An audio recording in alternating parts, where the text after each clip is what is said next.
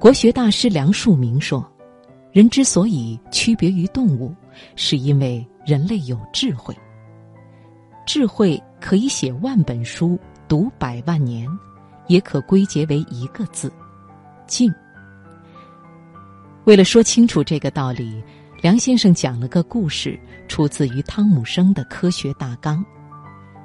科学家逮来几只猴子，让猴子排队站好，然后拿出一只瓶子，让猴子看清楚，这是只瓶子。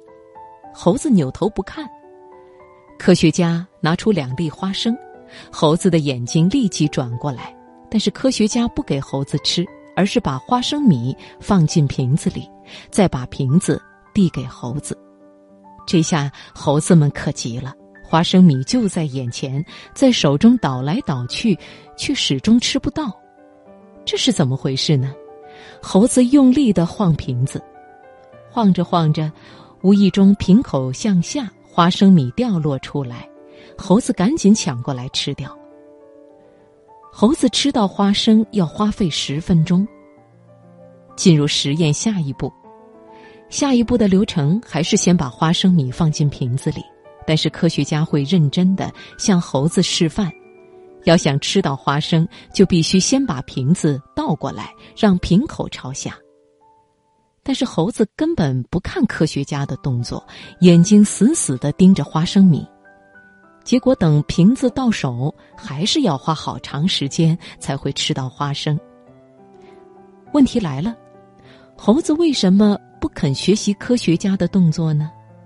因为猴子的眼睛始终盯着花生，根本无暇顾及别的事儿。那就把花生米拿出来，再教导猴子，结果更没效果。一只空瓶子，猴子看都懒得看。这就是猴子和人类的区别。如果瓶子是空的，猴子就拒绝学习动作，因为他们不学没用的，不做无用功。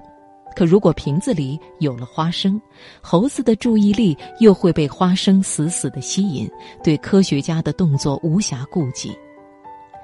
有些人不也是这样吗？没有机会时不努力不学习，说学了也没用。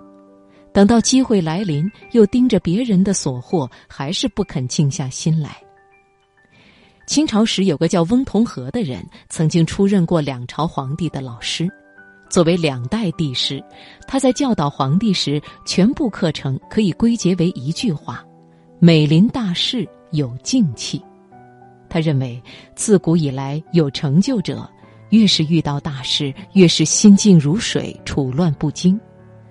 泰山崩于前而色不变，麋鹿兴于左而目不顺。一个人沉静到这种程度，才会静如处子，动如兔子，反应神速而敏捷。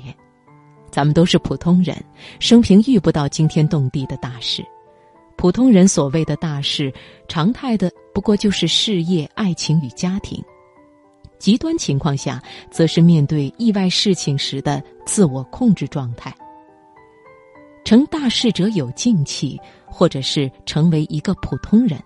在我们心目中的普通人，一定是生活平淡、衣食无忧、快乐平安、温馨柔暖的那一种，而不是内心空茫、六神无主、生活落魄、满腹幽怨。普通的商人一定没有市侩气。普通的文人一定没有穷酸气，普通的男人一定没有懦弱气，普通的公司职员一定少不了英雄气、豪杰气，普通的主妇一定会有书卷气、花香气。老子说：“大直若屈，大巧若拙，大辩若讷。”苏东坡还说：“事之急者，必相其反；物之急者。”必见其非，凡人亦然。苏东坡所说的这句话，其实就是梁漱溟所说的猴子实验。人是有智慧的，不能看到利益就冲过去。正如花生只会从瓶口掉出来，人生的幸福与快乐也是遵循其固有的法则。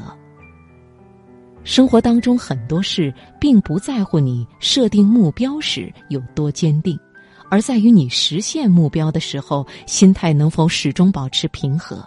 特别是面对意外变局之时，面对着他人掣肘之时，能否跳脱出本能的暴躁，归附于静如止水的淡然？